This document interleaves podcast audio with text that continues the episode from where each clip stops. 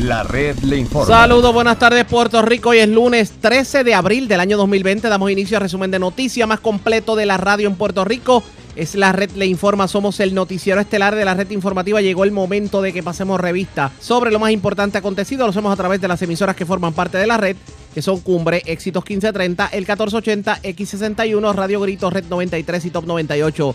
www.redinformativapr.com. Las noticias ahora. La red le Y estas son las informaciones más importantes en la red le informa para hoy lunes 13 de abril. Hoy entra en vigor el nuevo toque de queda en el país del palo si boga y palo si no boga porque unos favorecen el cambio y otros lo critican. Algunos municipios como Salinas, Aguada, Quebradillas han decidido imponer su propia versión más estricta. Los detalles en breve. Siguen en aumento los casos de coronavirus mientras según el Departamento de Salud 11 municipios no han reportado casos confirmados de coronavirus, entre ellos Utuado, Adjuntas, Ayuya, Ciales, Maricao, Las Marías, Peñuelas, Guayama, Comerío y Culebra. Pero escuche bien, el alcalde de Coamo, Juan Carlos García Padilla, confirma que su municipio sí tiene casos positivos de coronavirus, pero el Departamento de Salud no los está incluyendo en sus estadísticas. Asegura que hay pacientes que le dicen que Salud nunca se ha comunicado con ellos. La información en exclusiva. El alcalde de Orocovis, Gardi Colón, exige al Departamento de Salud información más precisa para que los municipios puedan controlar el que afectados estén por la libre. Muere hombre en accidente con Ford Track este fin de semana frente a negocio de Naranjito. Vivo de milagro, hombre que fue herido de bala en residencial Doctor Pila de Ponce. Arrestan joven por violar toque de queda en Atillo y le ocupan marihuana y una motora. Delincuentes escalan panadería en Vega Baja, se llevan todo tipo de comestibles mientras se llevan de todo en Colegio de Bayamón. Le erradican cargos criminales a hombre por robarse unas panas de residencia en Bayamón y acusaron a un joven de amenazar de muerte a su tía, provocarle daños a la residencia de la perjudicada en Las Piedras, también en Las Piedras. Acusaron a otro hombre de amenazar a su señora madre. Esta es la red informativa de Puerto Rico. Señores, damos inicio a la edición de hoy, lunes de la red informativa de inmediato a las noticias. Bueno, hoy dio inicio la nueva versión del toque de queda que fue anunciado este fin de semana por la gobernadora Wanda Vázquez, en donde, entre otras cosas, el toque es hasta las 9 de la noche, se elimina la restricción de tablilla y también se le da un poco de más libertad a los comercios para que operen. Para aquellos que tal vez este fin de semana no tuvieron la oportunidad de escuchar lo que se dijo, vamos a brevemente a escuchar a la gobernadora Wanda Vázquez precisamente cuando hacía el anuncio del toque de queda. establecido en Puerto Rico hasta el domingo 3 de mayo. Esta orden establece, como las anteriores, que todo ciudadano debe permanecer en su lugar de residencia o alojamiento las 24 horas del día, los 7 días de la semana. Como fue nuestro, nuestro compromiso, queremos adaptar, ir modificando unas nuevas modificaciones gracias al comportamiento de todos los puertorriqueños y al cumplimiento de las órdenes ejecutivas. La mayoría de los ciudadanos que han dado cumplimiento a la misma. Les anuncio que estamos retomando el toque de queda para que sea a las 9 de la noche, es decir, en aquellas situaciones de emergencia que necesite salir de su residencia, tendrá un espacio entre 5 de la mañana a 9 de la noche. Pretendemos atemperar con las restricciones el acceso limitado a los servicios esenciales, dado la prolongación de este, siempre velando por la seguridad de todos por lo que también se modifica la limitación de las tablillas que estuvo vigente hasta este fin de semana. Es decir, que ya durante la semana usted podrá salir, no hay limitaciones con relación a las tablillas. Eh, ya cumplieron su propósito en esta semana pasada, que era importante tener un ajuste especial para que nosotros pudiésemos controlar la curva. Los supermercados y los colmados de lunes a sábado podrán permanecer abiertos al público hasta las 8 de la noche. Aquellos que dispongan del sistema de entrega a domicilio, el mismo se le va a permitir hasta las 10 de la noche. Lo anterior con el fin de incentivar la utilización por parte de los ciudadanos y evitar la asistencia presencial a estos establecimientos. Es decir, que aquellos establecimientos como supermercados y colmados que tengan la oportunidad de hacer deliveries van a poder realizarlos hasta las 10 de la noche. Los domingos los supermercados y los colmados permanecerán cerrados. De manera y a manera de excepción, limitarán solamente sus operaciones a la limpieza, a la desinfección y al manejo de la mercancía. Las farmacias de lunes a sábado podrán permanecer abiertas al público, de conformidad con el toque de queda. No obstante, los domingos las farmacias solo podrán operar en el área del recetario, vender medicamentos y artículos de higiene personal. Las gasolineras funcionarán de lunes a sábado y podrán permanecer abiertas al público, también de conformidad con el toque de queda. No obstante, los domingos solo podrán despachar combustible y vender medicamentos, reparación de piezas de vehículos de motor, incluyendo los técnicos automotrices y los gomeros. Distribuidores de piezas podrán operar para atender las emergencias los miércoles y los jueves, entre los horarios de 9 a 5, es decir, aquellos lugares donde eh, se den servicios de gomera, de arreglar los vehículos de motor. Recuerdan que antes era de 9 a 12. Ahora se extendió ese horario hasta las 9 de la noche. Estas personas y estos establecimientos deberán garantizar todas las medidas de seguridad apropiadas para evitar el contagio y sin estar abierto al establecimiento para el público en general. Las ferreterías podrán operar los viernes y los sábados entre los horarios de 9 a 5. De igual manera, como ustedes vieron, eh, anteriormente era de 12, de 9 a 12, así que ahora vamos a permitir un poco más de horario. Van a poder extenderse las ferreterías de eh, hasta las 9 de la noche para coordinar venta y entrega de la mercancía de manera ordenada, pero sin estar abiertas para el público en general. Eso es importante eh, puntualizarlo. Eh, de igual manera, las compañías de telecomunicaciones, como parte de la infraestructura crítica de telecomunicaciones y luego de que se coordine a través de los centros de llamada con citas previas, se permitirá a cada compañía de proveedora de, de servicios establecer puntos estratégicos por regiones en coordinación con el negociado de telecomunicaciones de Puerto Rico para ofrecer los servicios de reparación entrega y sustitución de equipos de tecnología eh, necesaria solo para clientes existentes, evitando así siempre la aglomeración de personas y manteniendo las medidas de seguridad necesarias en cada una de estas empresas. Por otro lado, exclusivamente durante el martes 14 de abril del de 2020, entre 5 de la mañana y 2 de la tarde, quedarán exentos del toque de queda hasta 5 empleados por patrono con el único propósito de que puedan procesar los pagos de nómina que venzan durante el mes de abril. Así que eh, pueden, ese día especial va a salir la orden probablemente en el día de mañana para que verifiquen que aquellas empresas que necesitan hacer todas las gestiones de nómina van a tener la oportunidad de poder asistir y poder sacar esas nóminas.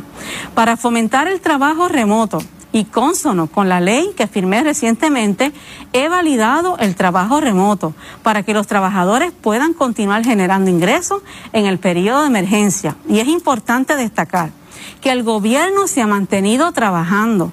Los servicios en su inmensa mayoría se han mantenido ofreciendo. Así que eso es importante que eh, con esta nueva legislación y en esta nueva orden ejecutiva se expresa la validación del trabajo remoto. Exclusivamente durante el jueves 16 de abril del 2020, entre 5 de la mañana y 2 de la tarde, podrán acudir aquellos empleados al lugar de trabajo para recoger materiales y equipos necesarios para reafirmar, como dije anteriormente, el trabajo en equipo. De igual manera, por otro lado, pueden asistir a las citas médicas, al hospital, laboratorio, centro de servicios médicos, hospitalarios, adquirir alimentos, productos farmacéuticos y de primera necesidad acudir a alguno de los establecimientos exentos para gestiones necesarias de urgencia a recibir y brindar alguno de los servicios exentos. Se les permitirá a las personas que padecen de trastornos, que tienen sus hijos de espectro de autismo, que realicen las salidas terapéuticas de paseo cortos en zonas aledañas a su domicilio, acompañadas de una persona tomando las medidas cautelares. Esto ha sido una de las peticiones que ha salido de los grupos de trabajo, así que ha sido importante poderlo incluir en esta orden. Pero en el país del palo si boga y palo si no boga, lo cierto es que no todo el mundo quedó complacido. Hay un sinnúmero de alcaldes que simplemente han puesto en vigor sus propios toques de queda y lo han mantenido hasta las 7 de la noche. Ocurre con Quebradillas, ocurre con Aguada, ocurre con Salinas, ocurre con Morovis, entre otros municipios. Precisamente para hablar sobre el particular, tengo en línea telefónica a la alcaldesa de Salinas, Carolyn Bonilla. Alcaldesa, buenas tardes, bienvenida a la red informativa. Saludos, buenas tardes para ti, buenas tardes para todo Puerto Rico. Gracias por compartir con nosotros, alcaldesa. Usted pues presentó una orden ejecutiva que tiene que ver precisamente con el toque de queda. Cuéntenos un poquito. Sí, eh, nosotros en el municipio de Salinas estamos estableciendo una orden ejecutiva eh, atemperando ciertas cosas o disposiciones que la gobernadora de Puerto Rico incluyó y otras no. Y te explico. Nosotros entendemos eh, como administradores de la ciudad, como primeros mandatarios que tenemos la responsabilidad de velar por nuestra ciudadanía, que no es momento en este momento de llevar un mensaje de que podemos bajar la guardia. Los números y las estadísticas de los científicos han dicho y hemos visto que las próximas tres semanas eh, se espera el pico de contagio y que los números no tan solo de muertes, sino de casos positivos van a aumentar. Por ende, llevar un mensaje contrario a que debemos ser más respetuosos y de que las medidas tienen que redoblarse es erróneo a mi entender. Por eso adoptamos una orden ejecutiva en nuestro municipio estableciendo diferentes disposiciones. Número uno, que el cierre administrativo del municipio se extienda hasta el 15 de mayo. Número dos, las actividades municipales se cancelan hasta el 30 de mayo. Aquí en Salinas no puede haber eh, actividades multitudinarias eh, hasta el 30 de mayo, incluyendo, estamos prohibiendo el uso de facilidades tanto municipales, recreativas y comunitarias.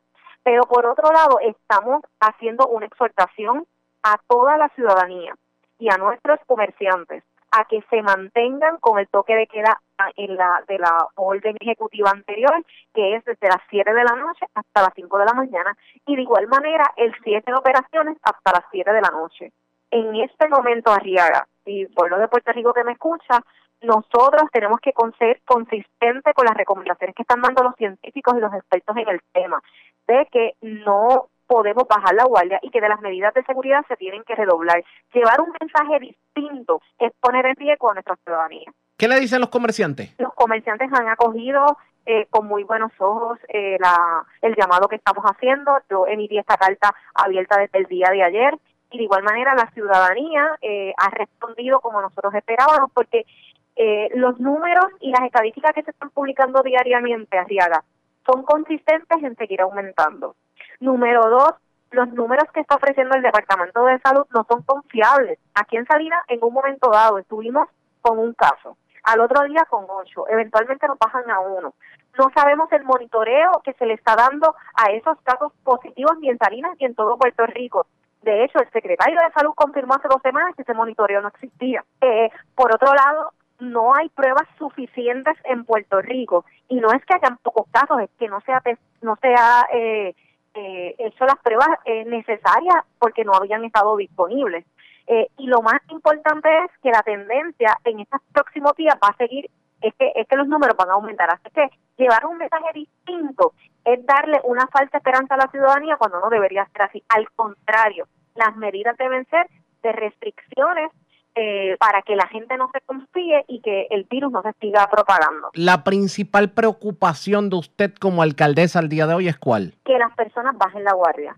Mira, eh, Arriaga, las, los primeros días del confinamiento o de la cuarentena fue sumamente difícil llevar el mensaje que las personas se acostumbraran a esta nueva realidad, a este riesgo al cual estábamos expuestos. Los primeros días nuestros policías municipales y la policía estatal tuvieron que redoblar esfuerzos para que la gente comprendiera la severidad de la situación. Y ahora que hemos logrado controlar a la ciudadanía, eh, llevar un mensaje distinto y que la gente baje la guardia en el peor momento es un error que nos puede costar mucho. Y por eso estamos llevando este mensaje a la ciudadanía y por lo menos en Salinas la gente se va a mantener en sus hogares el toque de queda se mantiene a las 7 de la noche y de igual manera el horario de cierre de los comercios. Gracias, alcaldesa, por compartir con nosotros. Buenas tardes. Gracias a ti. Como siempre, la alcaldesa de Salinas, Carolyn Bonilla, por lo menos Salinas es uno de los municipios que va a mantener un toque de queda municipalizado. Es lo que ocurre con Quebradillas, con, ah, con el caso de Aguada, por ejemplo. Eh, inclusive se habla de Utuado. Pero hay personas que, por otro lado, entienden que este es el país del palo si boga y palo si no boga. Y uno de ellos es el alcalde de Ceiba Angelo Cruz y vamos a escuchar sus declaraciones, pero antes hagamos lo siguiente. Presentamos las condiciones del tiempo para Y vamos de inmediato al informe sobre las condiciones del tiempo. Un día que comenzó semisoleado para varios sectores de Puerto Rico, aunque ha estado haciendo bastante calor en la noche y en la madrugada. Las temperaturas han aumentado a esa hora de la noche para muchos sectores de Puerto Rico. Una alta presión en la superficie aumentará el viento para hoy soplando desde el este-noreste a razón de 20 millas por hora. Además, este sistema arrastrará fragmentos de nubes y aguaceros asociados a un frente frío, especialmente para el este y norte de Puerto Rico. En la tarde se espera actividad adicional sobre el suroe- suroeste de Puerto Rico, donde tronadas aisladas pudieran ser posibles.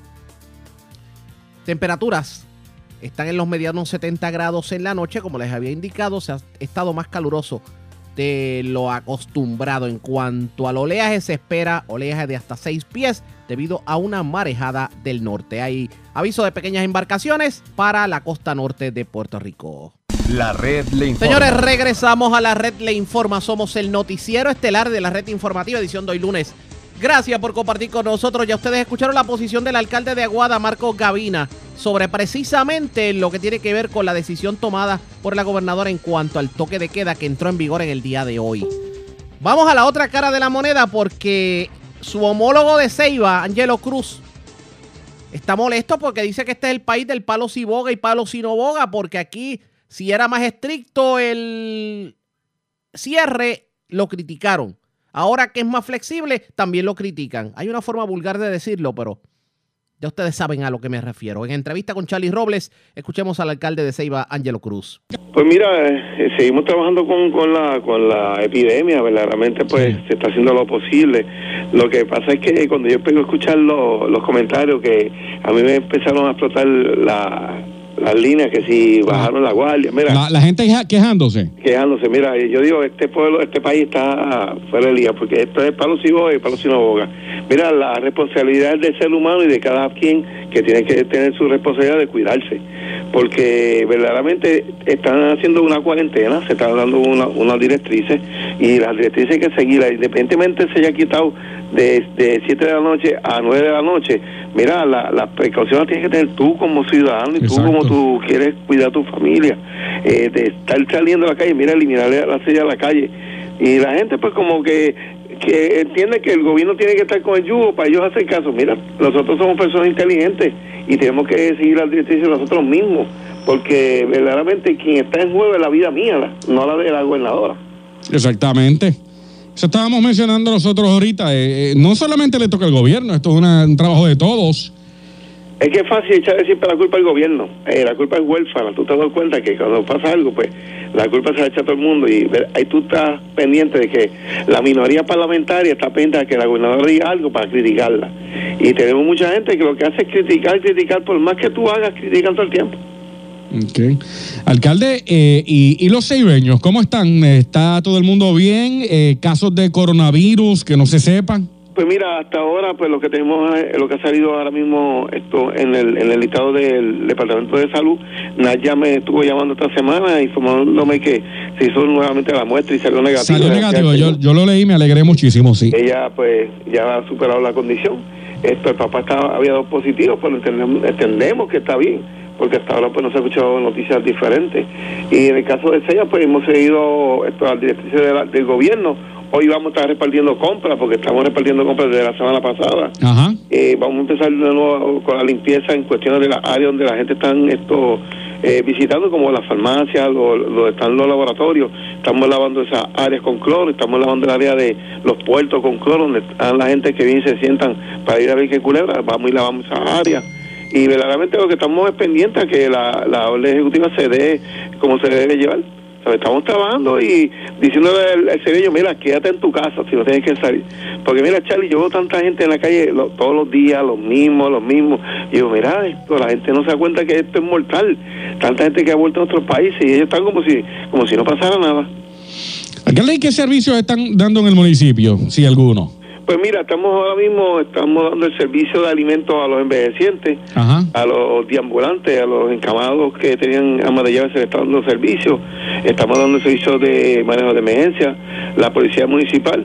Y nosotros que estamos repartiendo los alimentos por la área, tenemos esto ahora mismo una orden de mascarilla con guantes, ya tenemos los sanitizers en, el- en la oficina mía para repartirlos. Lo que queremos es que estén los sanitizers, las mascarillas Se y los guantes se están juntos consiguiendo, se están consiguiendo, alcalde, las Pues mira, yo, por lo menos con- hice una orden. Ajá. Hice una orden de 8 mil mascarillas con guantes, con termómetro, ropa para los empleados míos, porque yo compré una ropa esto por acá, esa de, de cuidarse uno cuando está haciendo los servicios. Ajá. Pero hasta ahora no me lleva la orden, se supone que esta, esa orden me llega esta semana. Los sanitizers los tengo en la oficina. Eso sí, los tengo, tengo casi 3 mil sanitizers para repartir. Y lo que queremos es darlo todo de una vez. Vamos a estar dando las compras que nos falta esta semana y vamos a estar llamando a los seideños como hicimos hace una semana atrás para ver qué cosas le faltan. Si falta algo, pues nosotros allegarnos a sus casas.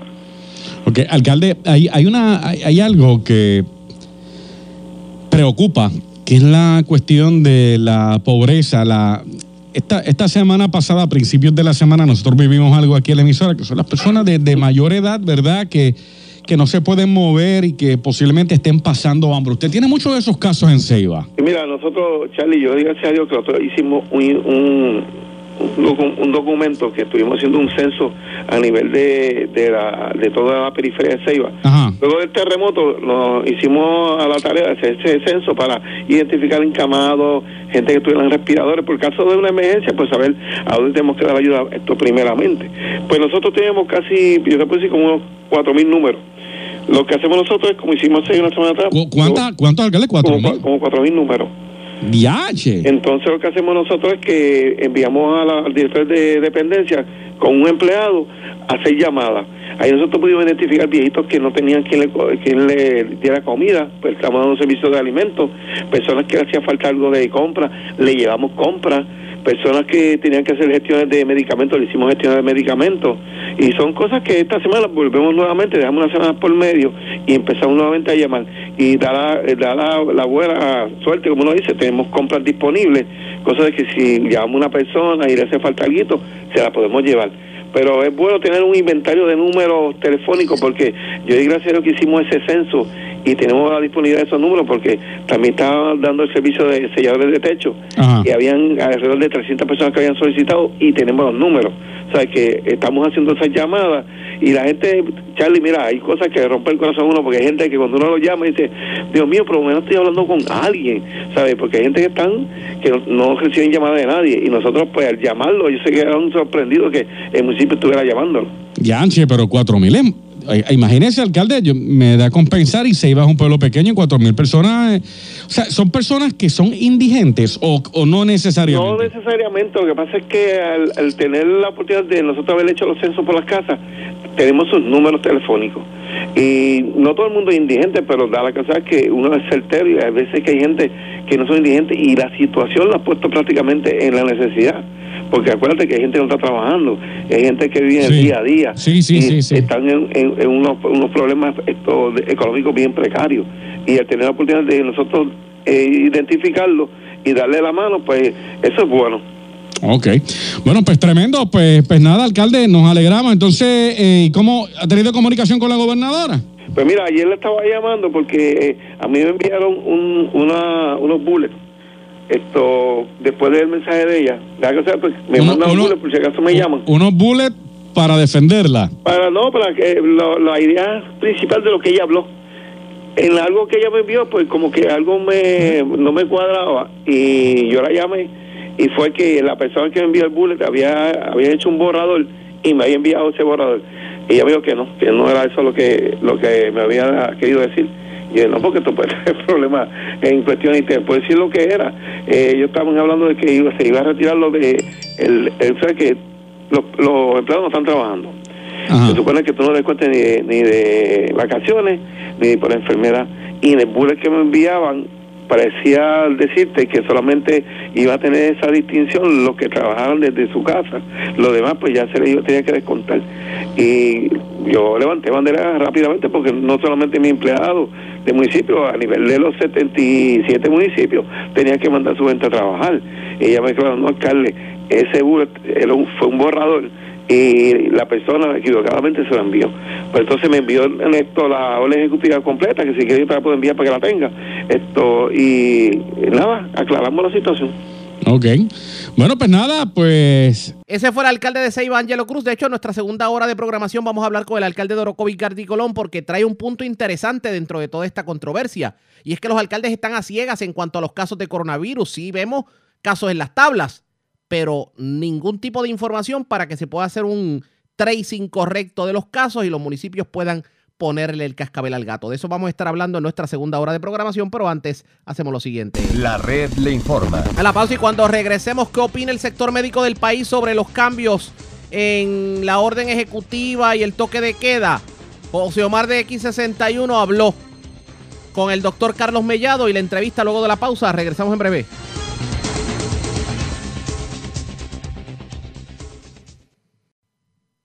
La red le informa. Señores, regresamos a la red, le informa el noticiero estelar de la red informativa. Gracias por compartir con nosotros. ¿Qué opinan los profesionales de la salud sobre la decisión tomada en cuanto al toque de queda?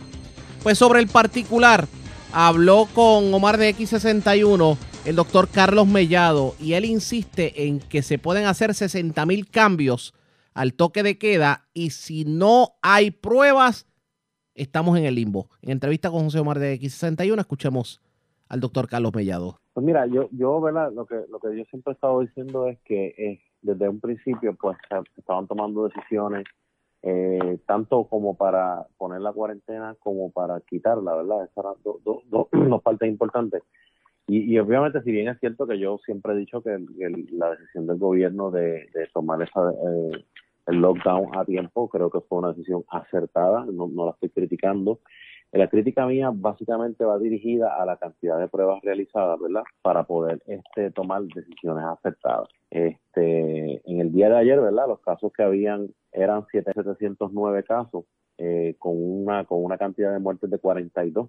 Este, ¿verdad? Eso fue, fue una de las estadísticas del día que se tomó la decisión para un 5.3% de mortalidad. Eh, si comparamos, ¿verdad? Pues yo, hubo una comparación, y estoy utilizando la misma comparación que se hizo con el estado de Connecticut, que el más que me llamó la atención, que tiene 400 mil vidas más que nosotros, que Puerto Rico, tiene 11.500 casos, 11.510 casos, pero hicieron 39.831 pruebas. O sea, ciertamente, eh, más o menos el margen de pruebas que se debería hacer, y no lo digo yo, ¿verdad? Lo dicen los, los epidemiólogos y los estadísticos, eh, serían unas, este, eh, ¿cómo se llama? Eh, seis pruebas, seis mil pruebas, perdóname, debo decir, por cada millón de habitantes. Eh, es decir, o sea que nosotros estamos todavía muy por debajo de, por ejemplo, Connecticut, que tiene este, una gran cantidad de pruebas y todavía creo que está como 5 o 6 mil pruebas por debajo. O sea que ciertamente eh, nosotros necesitamos tener más pruebas y una de las cosas que también yo he dicho es la vigilancia de síntomas. Nosotros podríamos decir, eh, eh, mira, en el momento en que comenzó la crisis, que no teníamos eh, la cantidad de pruebas, en aquel momento ni teníamos tan siquiera, yo creo que teníamos ni una sola prueba, podríamos tirar para atrás y ver eh, cuántos casos sospechosos había en el momento, ¿ves? Y entonces eso es algo este, que, que nos pudiese ayudar muchísimo a, a, a llevar las estadísticas, es decir, eh, mira, esto comenzó el día cero, fue el primer paciente que identificamos, que creo que fue el italiano que estuvo en el hospital, pues desde ese día hasta el día de hoy, ¿cuántos pacientes sospechosos hemos tenido en los hospitales? Mira, paciente que tenga tos, paciente que tenga bronconeumonía, que los médicos digan, wow, esta bronconeumonía es bien rara, yo nunca la había visto, pues eso es un posible caso de coronavirus. Y nosotros pudiéramos levantar esas estadísticas, porque incluso dentro del mismo rate de mortalidad, yo no, no es cierto que en Puerto Rico exista un 5.3% de mortalidad, ¿verdad? Pues porque si lo basamos en el número de pruebas, pues, pues sigue siendo un número demasiado muy alto a nivel mundial para las pocas pruebas que tenemos. O sea que para tomar una decisión certera, sea positiva, sea negativa, o sea lo que sea, hay que tener las pruebas. Ese es el mensaje que yo quise ¿verdad? llevar ayer con mi post. Y, y pero es que doctor, eh, eh, en, hasta el momento tienen, hasta ayer, habían 700 algo de pacientes, eh, 728, 782 pacientes eh, en Puerto Rico. Esta mañana se, se dispara con 109 casos y se aumenta a 800 y pico casos. Eh, la cantidad de pruebas en Puerto Rico todavía, y usted, y, de eso mismo es que usted está hablando, de que es mucho menos que en, muchísimos lugares. Todavía hay el 45% de las pruebas que todavía no se puede saber con exactitud dónde está. El paciente cero se define eh, quizás por la italiana, quizás por el paciente del doctor Cabanilla, que, que, que, llevaba tiempo pidiendo que le hicieran pruebas. Eh, y entonces a esto se le delinea entonces el que eh, pues una situación de pruebas que no llegaron, hay rapid que están haciendo los mismos municipios, el monitor mayor que está haciendo ahora mismo son los municipios. Y no está, y, y, el municipio y salud no están teniendo la, la comunicación adecuada, son básicamente los directores de centros 330, eh, jefes médicos de, de, de, de, estos CDT que básicamente están teniendo una comunicación directa con los alcaldes y le están diciendo, mira, este, envíame el paciente que yo tengo un rapid test y, los IPA eh, eh, están haciendo su parte, este, y, y pues son más preguntas que respuestas. Y aunque bien es cierto que tuvimos un país que estuvo en un toque de queda, pues llenaron las filas de, de, de, de los supermercados y entre otras cosas, también no es menos cierto que todavía tenemos vuelos entrando a Puerto Rico de estados donde están sumamente contagiados y el municipio de San Lorenzo mismo tiene frontera cerrada. Y hablando con el, con el honorable alcalde ayer, ellos toman temperatura y ellos viraron y reportaron a salud 100 personas con temperatura sobre lo normal.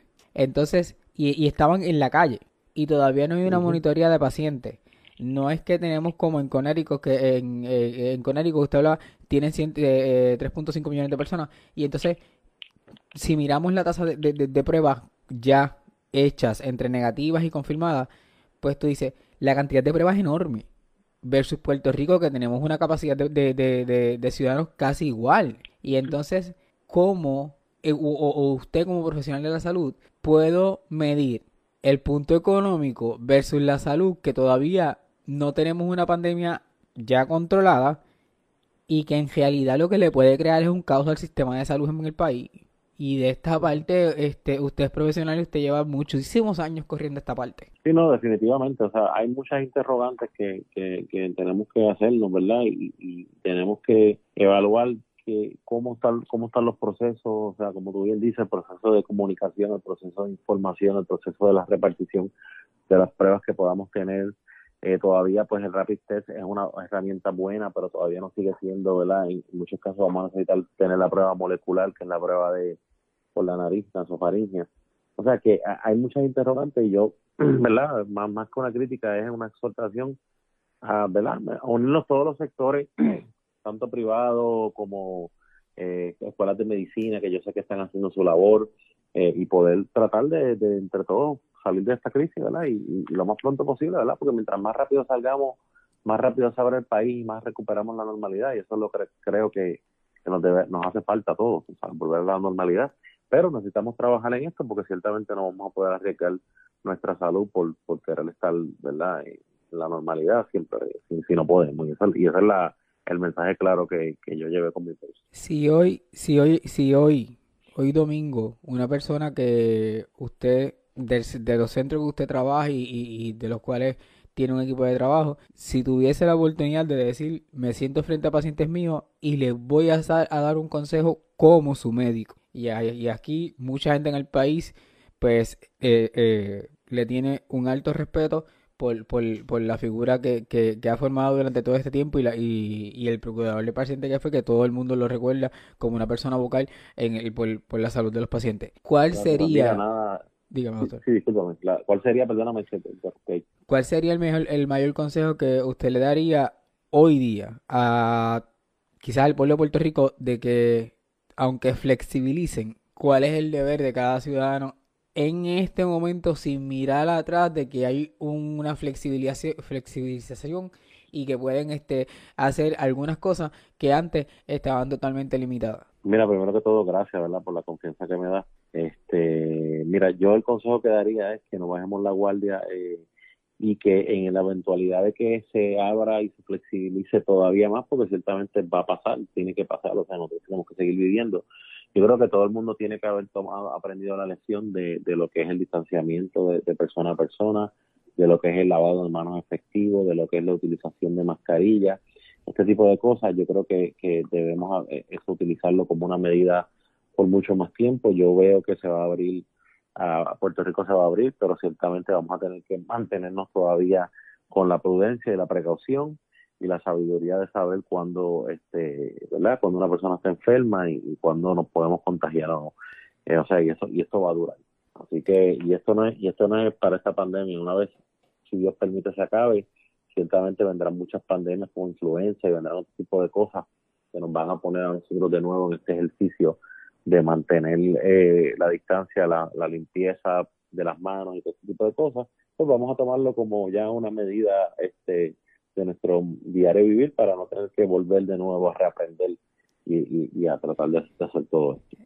En aras, de, no, lejos de, de, de llevarlo uno controversia, sino en aras de, de, de hacerle saber al pueblo y a nuestros pueblos que mayormente es campo, es personas que, que están en sintonía todos los domingos de X61 y 94.3 FM, igual que muchos pueblos limítrofes. Si usted fuera parte, o por lo menos le, le, hubiesen hecho la más mínima consulta, lejos de la política, como experto en medicina y, y salud, eh, usted hubiese aconsejado el que se flexibilice un toque de queda todavía coincide con muchos médicos en el país que piensan que todavía puede haber un boom de casos donde quizás a finales de abril y principios de mayo es que se pueden haber la mayor cantidad de casos y entonces después de ahí puedan ver esa llamada curva plana. Yo, yo hubiera yo hubiera tomado decisiones tanto desde un principio hasta el final con, con, evidencia. Evidencia ya sea sospechosa o evidencia de data este, de prueba, ¿verdad? Porque pues, si no tenía las pruebas no las tenía.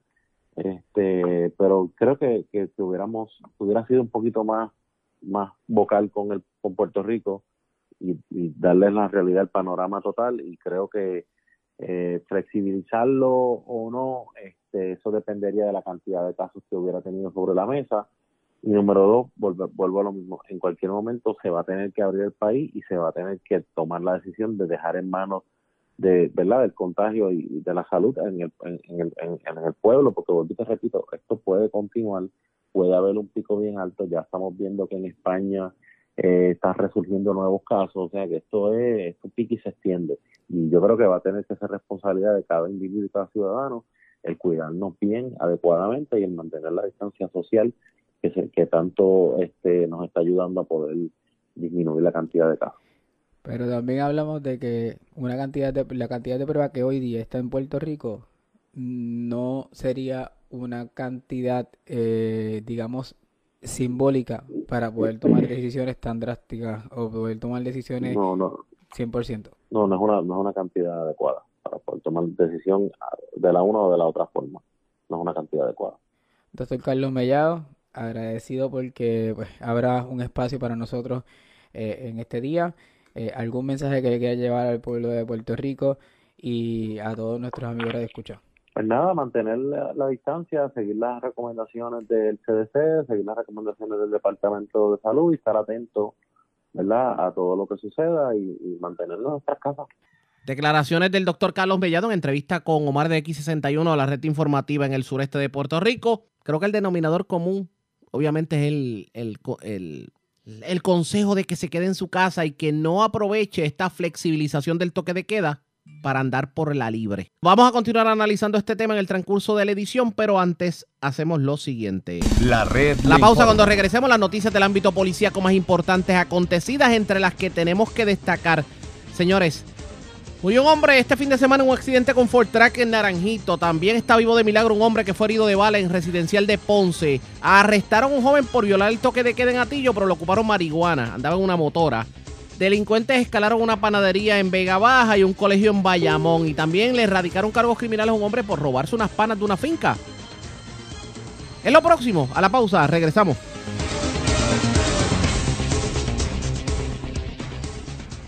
La red le informa. Señores, regresamos a la red. Le informa. Somos el noticiero estelar de la red informativa de Puerto Rico. Como siempre, les acompaña José Raúl Arriaga. Edición de hoy, lunes 13 de abril. Gracias por compartir con nosotros.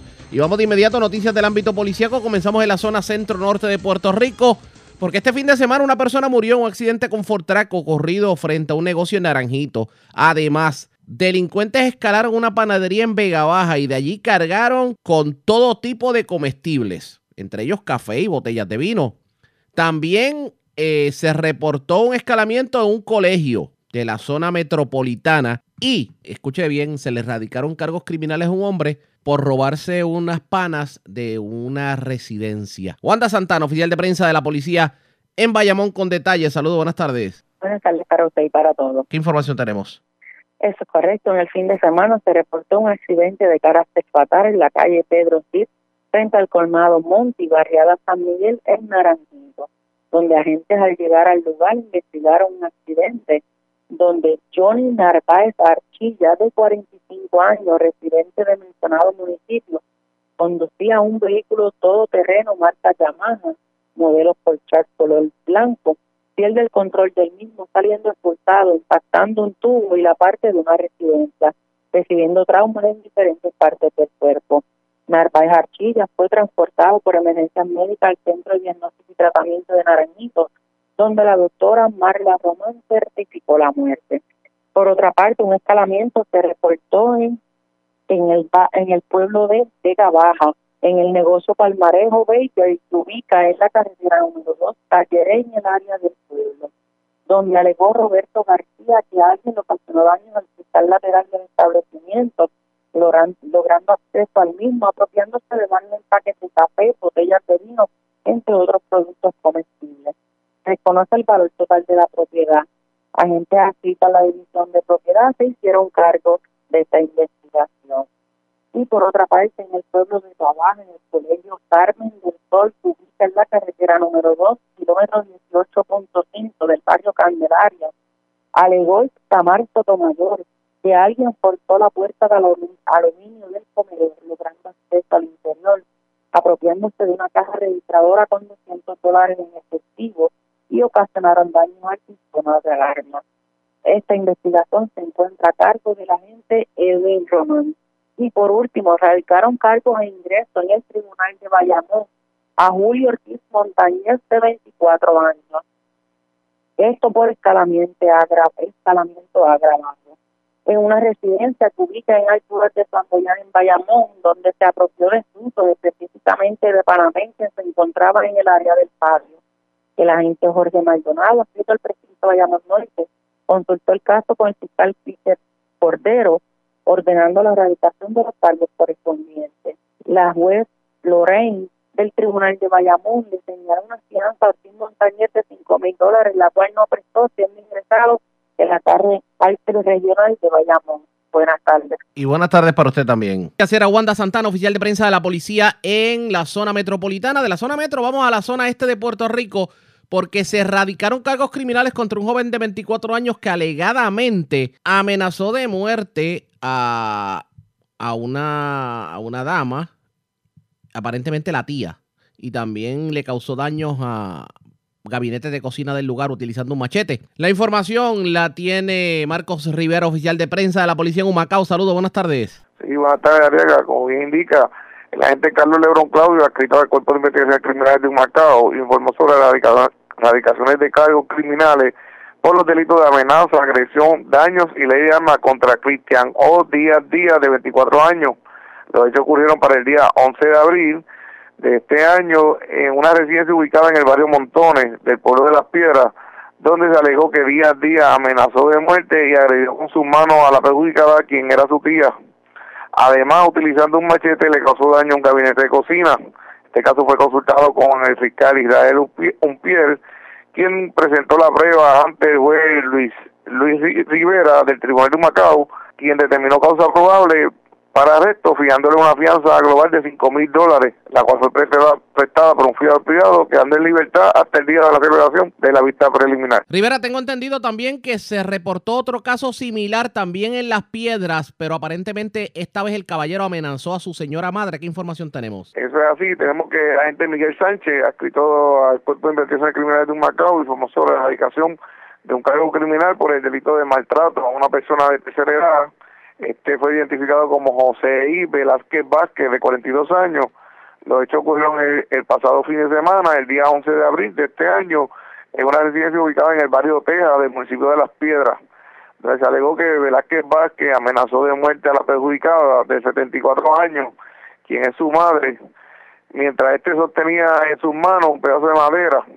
Este caso fue consultado con el fiscal, con el fiscal Israel Unpier, quien presentó la prueba ante el juez Luis Rivera del Tribunal de Macao, quien determinó causa probable y fijándole una fianza de 3 mil dólares, la cual fue prestada por un fiador privado, quedando en libertad hasta el día de la celebración de la vista preliminar. Gracias por la información. Buenas tardes. Ok, buenas tardes. Gracias, era Marcos Rivera, oficial de prensa de la policía en la zona este de Puerto Rico del Este. Vamos a la zona centro-oriental de Puerto Rico porque, señores, fue agredido por desconocidos un caballero. Esto ocurrió en una urbanización de Caguas, en Villa de Rey específicamente. La persona tuvo que ser atendida en un centro asistencial. Además, se le erradicaron cargos criminales por violación al toque de queda y por intento de escalamiento, de hurto en este caso, a un caballero que trató de llevarse algo de un vehículo en un sector de Caguas. Vivian Polanco, oficial de prensa de la policía en Caguas, con detalles. Saludos, buenas tardes. Buenas tardes, saludos. ¿Qué información tenemos? A las 1 y 56 de la madrugada de hoy se arrestó un hombre por violaciones a la orden ejecutiva 2020 raya 29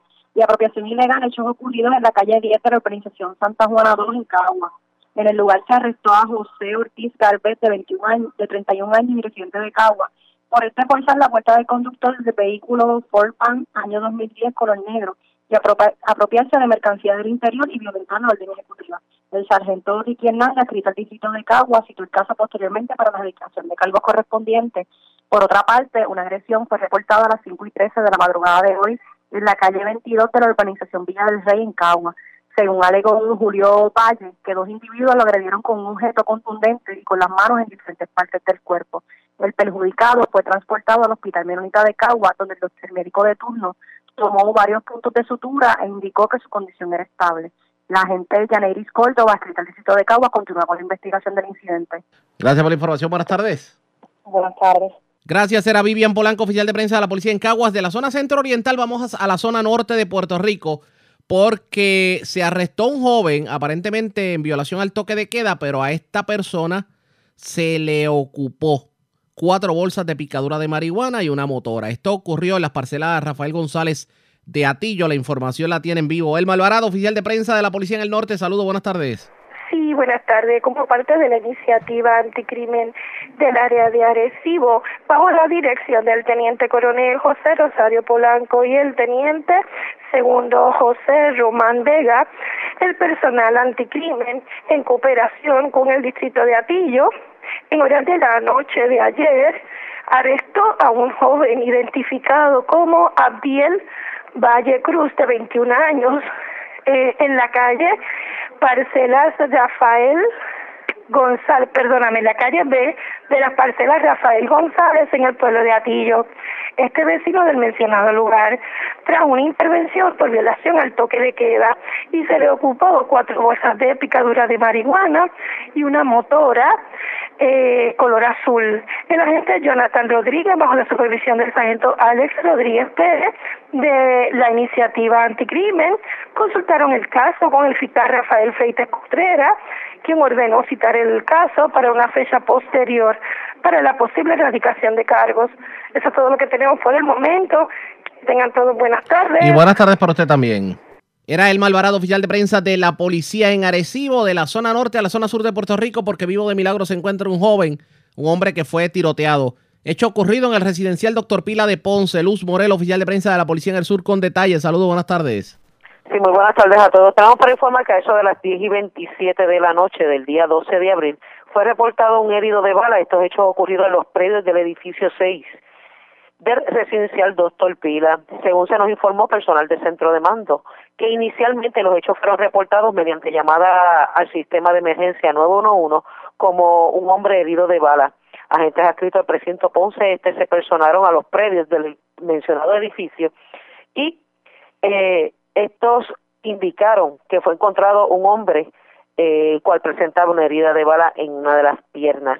Este fue identificado por la policía como Ariel Omar Toledo Ramos, de 39 años y residente del lugar, y quien resultó con herida de proyectil de bala en pierna izquierda, área de pantorrilla. Este fue transportado por paramédicos de emergencias médicas al hospital Doctor Pila y su condición era estable. La investigación del caso fue realizada inicialmente por el agente Vélez del precinto Ponce Este y referida a la División de Homicidios. La toma de fotos y recopilación de datos fue realizada por el agente Pedro Soto de Servicios Técnicos.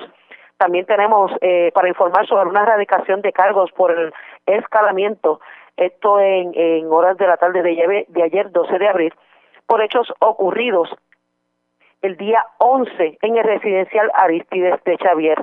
De la información ofrecida a la oficina de prensa, fue arrestado Julio Rosario Santiago, de 27 años, quien para la fecha del 11 esté utilizando las llaves del apartamento número 391 del edificio 41 eh, se apropió de una de un secador y una plancha para cabello, un abanico, teléfono celular, bocina o auricular para celular y diferentes tipos de joyería. Dicha propiedad fue valorada por la querellante en 800 dólares. La investigación y arresto fue realizado por el agente Héctor López, quien a su vez consultó con el fiscal la fiscal Anet Esteves, la cual instruyó presentar denuncias por el artículo 195A de escalamiento grave. Este caso fue llevado ante la presencia del juez Ángel Candelario, Candelario Cáliz, quien determinó causa para arresto por el delito de escalamiento e impuso una fianza de 25 mil, la cual no fue prestada, siendo este ingresado en el complejo correccional de Bayamón. Eso es lo que tenemos hasta el momento. Gracias por la información. Buenas tardes. Muy buenas tardes a todos. Luz Morel, oficial de prensa de la policía en la zona de Ponce. Más noticias del ámbito policiaco en nuestra segunda hora de programación. Pero señores, antes de ir a la pausa, identificar nuestra cadena de emisoras en todo Puerto Rico. Vamos a noticias internacionales con la voz de América. Este es un avance informativo de la voz de América. Desde Washington les informa Henry Llano.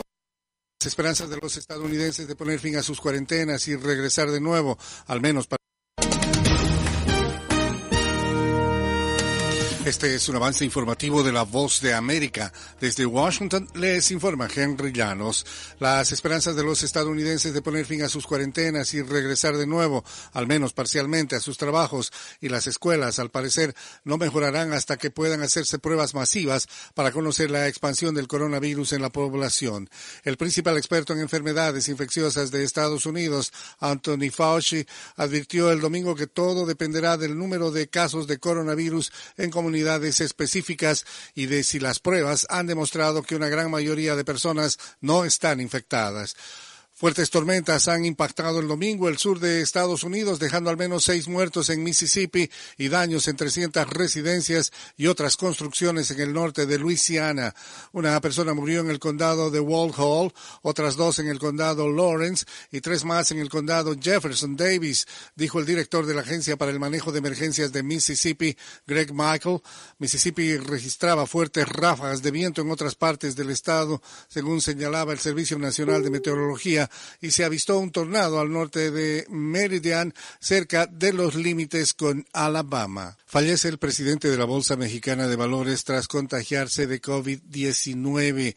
Desde Ciudad de México nos informa Sara Pablo. El presidente del Consejo de Administración de la Bolsa Mexicana de Valores, Jaime Ruiz Acristán, murió este domingo. Tenía 70 años y fue diagnosticado como positivo a COVID-19 el pasado 13 de marzo, luego de un viaje a Vail, Colorado, Estados Unidos. El presidente Andrés Manuel López Obrador envió condolencias. Hoy se dio la noticia de que murió Jaime Ruiz Acristán, presidente de la Bolsa Mexicana de Valores. A sus familiares, a sus amigos, mis condolencias. Sara Pablo, Voz de América, Ciudad de México. Fue un avance informativo de la Voz de América. La red le informa.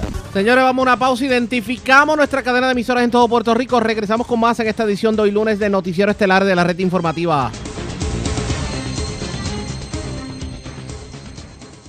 La red le informa. Señores, iniciamos nuestra segunda hora de programación en el resumen de noticias más completo de la radio en Puerto Rico. Es la red le informa. Somos el noticiero estelar de la red informativa edición de hoy, lunes 13 de abril. Vamos a continuar pasando revistas sobre lo más importante acontecido. Lo hacemos a través de las emisoras que forman parte de la red, que son Cumbre, Éxitos 1530, el 1480, X61, Radio Gritos, Red 93 y Top 98. Las noticias ahora. Y estas son las informaciones más importantes en la red le informa para hoy lunes 13 de abril. Hoy entra en vigor el nuevo toque de queda en el país del palo si boga y palo si no boga porque unos favorecen el cambio y otros lo critican. Algunos municipios como Salinas, Aguada, Quebradillas han decidido imponer su propia versión más estricta. Los detalles en breve. Siguen en aumento los casos de coronavirus mientras según el Departamento de Salud 11 municipios no han reportado casos confirmados de coronavirus, entre ellos Utuado, Adjuntas, Ayuya, Ciales, Maricao, Las Marías, Peñuelas, Guayama, Comerío y Culebra. Pero escuche bien, el alcalde de Coamo, Juan Carlos García Padilla, confirma que su municipio sí tiene casos positivos de coronavirus, pero el Departamento de Salud no los está incluyendo en sus estadísticas. Asegura que hay pacientes que le dicen que Salud nunca se ha comunicado con ellos. La información en exclusiva. El alcalde de Orocovis, Gardi Colón, exige al Departamento de Salud información más precisa para que los municipios puedan controlar el que afectados estén por la libre. Muere hombre en accidente con Ford Track este fin de semana frente a negocio de Naranjito. Vivo de milagro, hombre que fue herido de bala en residencial Doctor Pila de Ponce. Arrestan joven por violar toque de queda en Atillo y le ocupan marihuana y una motora. Delincuentes escalan panadería en Vega Baja, se llevan todo tipo de comestibles mientras se llevan de todo en Colegio de Bayamón. Le erradican cargos criminales a hombre por robarse unas panas de residencia en Bayamón y acusaron a un joven de amenazar de muerte a su tía, provocarle daños a la residencia de la perjudicada en Las Piedras, también en Las Piedras. Acusaron a otro hombre de amenazar a su señora madre. Esta es la red informativa de Puerto Rico. Bueno, señores, damos inicio a la segunda hora de programación en Noticiero Estelar de la red informativa de inmediato a las noticias para los alcaldes. La principal problemática en cuanto a lo que tiene que ver con el comportamiento con el combate del coronavirus no es si se alteran las órdenes del toque de queda, aunque muchos alcaldes decidieron hacer su propia versión del toque de queda. La preocupación máxima es que no se le está dando la información debida por parte del Departamento de Salud. Y uno de los que tronó contra el Departamento de Salud lo tenemos en línea telefónica, es el alcalde de Orocovi, Gardi Colón. Alcalde, buenas tardes, bienvenido a la red informativa. Saludos a ti y saludos a los que escuchan. Gracias por compartir con nosotros. Alcalde, ¿cuál es su preocupación principal con esto de la falta de información? Cuéntenos. Mira, eh, nos preocupa que eh, nos enteramos de las estadísticas a través de los medios, no nos informan a nosotros eh, cuántos eh, casos tenemos, solamente no- nos enteramos cuando precisamente sale publicado en la prensa o, en, el mismo día cuando indagamos. No, queremos saber el nombre, no queremos saber detalle de la persona, pero queremos asegurarle que el protocolo se esté cumpliendo con, con la, la, persona que haya dado eh, positivo. Este, el departamento nos dice que sí se, está haciendo un protocolo, pero no nos asegura de que se está cumpliendo con ese protocolo y nos, nos preocupa. Yo yo he querido eh, yo he querido yo, yo soy enfático con verdad con, con eh, el estado este eh, de que esa información la necesitamos saber para nosotros darle seguimiento a, a que ese protocolo se está cumpliendo. Pero, alcalde, ah, por ejemplo, eh, para que la gente entienda, ¿por qué es importante que ustedes sepan dónde están los casos específicamente de COVID? Mira, yo eh, te voy a, este, en términos generales, eh, durante el fin de semana nosotros tuvimos una situación donde donde habían, había hubo unos cuarteles en Puerto Rico que se cerraron. Eh, porque porque sa- alguien salió positivo en esos cuarteles. Pues eh, de casualidad, de esos cuarteles habían varios guardias que son orocobeños. Y esos, esos guardias se supone que, que se supone que estuviesen en cuarentena. Pues mira, nosotros nos enteramos de que realmente esta- eh, eh, esas personas estaban en la calle y no estaban en cuarentena. Pues eh, para, para asegurarnos de que ese protocolo se, se dé, ¿verdad? Es que, es que nosotros tenemos que estar enterados. Nosotros pudimos actuar con relación a, a, a- a este caso en particular, pero no sabemos eh, si siguen surgiendo casos positivos, si, eh, si, realmente ese protocolo se está cumpliendo. El protocolo, ¿cuál es el protocolo? El protocolo es que esa persona, mientras eh, la prueba no llegue, esa persona tiene que estar en su casa y las personas con las que tuvo contacto tienen que estar también este, en, en cuarentena en la casa. a menos que a menos que tengan algún síntoma que tengan que ir al hospital. O sea que el municipio, los municipios tienen que estar eh, para nosotros asegurar que el público eh, esto no se va a seguir propagando, el, municipio tiene que estar integrado en su protocolo, definitivamente. Esa es mi posición. Alcalde, sobre el toque de queda, los cambios al toque de queda. Hemos visto que muchos municipios han tomado la, la decisión de imponer su propio toque de queda. En el caso de Orocovis, cuénteme.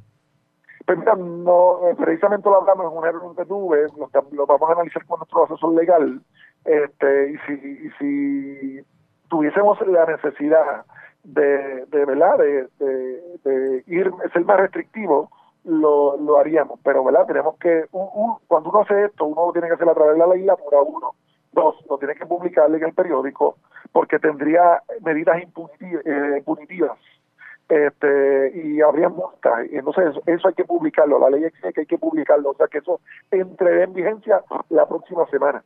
Este eso a- algo que hay que evaluarlo eh, con nuestro asesor legal y eventualmente pasar todo a la legislatura. Si fuéramos a pasar revista sobre cuál ha sido el efecto en Orocovis del coronavirus desde que comenzó el toque de queda, el primer toque de queda hasta el día de hoy, ¿cuál sería su análisis? Mira, yo creo que la gente en términos generales se ha portado muy bien. Este, hemos, hemos sido, hemos, eh, hemos seguido el, el toque de queda, hemos eh, seguido las recomendaciones, eh, pero no debemos bajar la guardia. Te- tenemos que mantenernos como hasta ahora, cumpliendo, cumpliendo este, para, para que esto no se siga propagando. O- oiga, eh, y, la, y el comercio, por ejemplo, el comercio, ¿qué le dice? El comercio está afectado, está afectado, es es una preocupación que los comerciantes tienen, lo, lo hemos dialogado, este, tienen que haber medidas, medidas más agresivas para poder ayudar a este comerciante, eh, especialmente el comerciante nuestro, que es el comerciante pequeño, eh, eh, pues eh, lo que lo que lo que eventualmente el gobierno a nivel a nivel del estado eh, como implementó que eventualmente se vea eh, pero también hay unas medidas a nivel a, nivel federal que yo, yo esperaría verdad que, que esto se haga un poco más fácil para que ese comerciante pueda tener acceso a ese dinero también Alcalde, ¿y cuánto pierde el municipio económicamente hablando con esto del coronavirus? En cuanto a recaudos, etcétera, etcétera. Bueno, el, el recaudo el recaudo nuestro eh, por concepto de arbitrio, de patente, de, otros ingresos que usualmente nosotros eh, tenemos, mensualmente debe estar como en los como en los 300, o sea que eh, ya vamos para dos meses, estamos hablando de 600 mil dólares.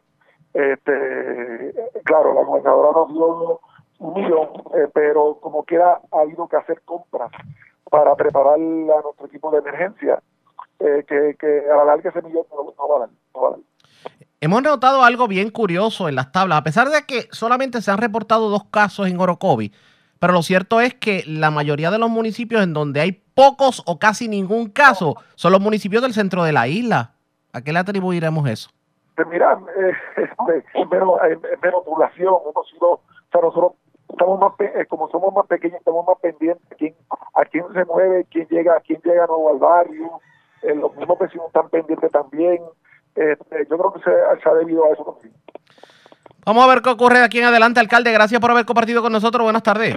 Muchas gracias a ti, gracias. Como siempre, era el alcalde de Orocovi, Cardi Colón. El alcalde lo que reclama por parte de la administración de turno es que sean más claros en cuanto a la información que le brindan a los alcaldes para que ellos también puedan hacer su parte y evitar que, por ejemplo, se propague el virus, digamos, los casos que estén en cuarentena, que puedan estar por la libre en la calle. En cuanto a la posibilidad de cambiar el toque de queda en Orocovi, el alcalde dice que por el momento se queda tal y como lo ha propuesto la gobernadora Wanda Vázquez y de requerir un cambio lo estaría analizando con sus representantes legales. Pero hablando precisamente de eso que les traje, de los municipios que no tienen caso. Según el Departamento de Salud, 11 municipios no han reportado casos confirmados de coronavirus. Si hablamos de Utuado, Adjuntas, Jayuya, Ciales, Coamo, Maricao, Las Marías, Peñuelas, Guayanilla, Comerío y Culebra. Repito, Utuado, Adjuntas, Jayuya, Ciales, Coamo, Maricao, Las Marías, Peñuelas, Guánica, Comerío y Culebra. Esos son los municipios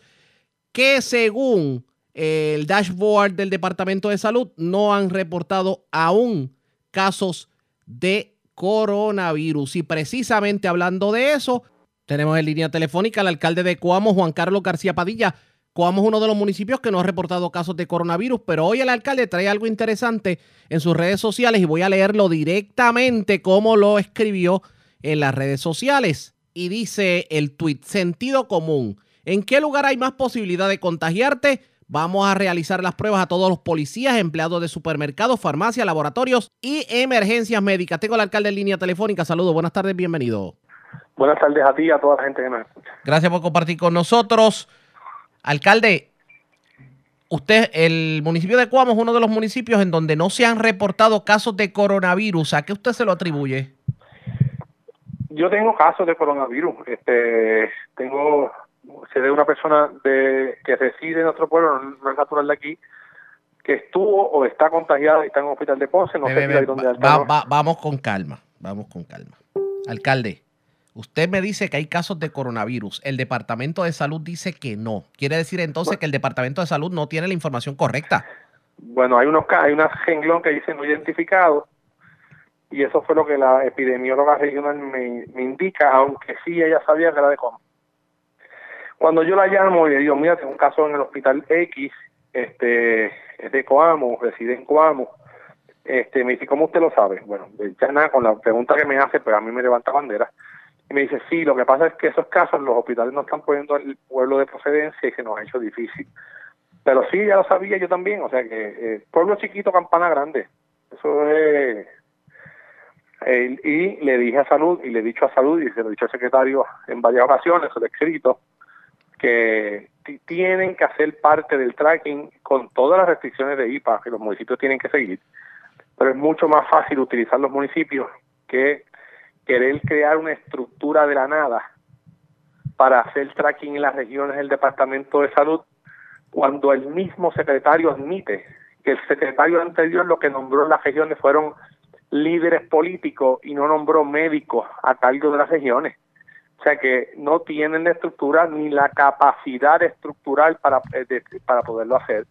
Y los municipios lo tienen todo. O sea que yo mi, vuelvo a hacer mi llamado de que para dar tracking a esos pacientes con unas estrictas medidas de seguridad, tanto en la divulgación como en el manejo, tienen que hacer un eh, acuerdo de entendimiento con los municipios y hacer los municipios una red operacional del Departamento de Salud.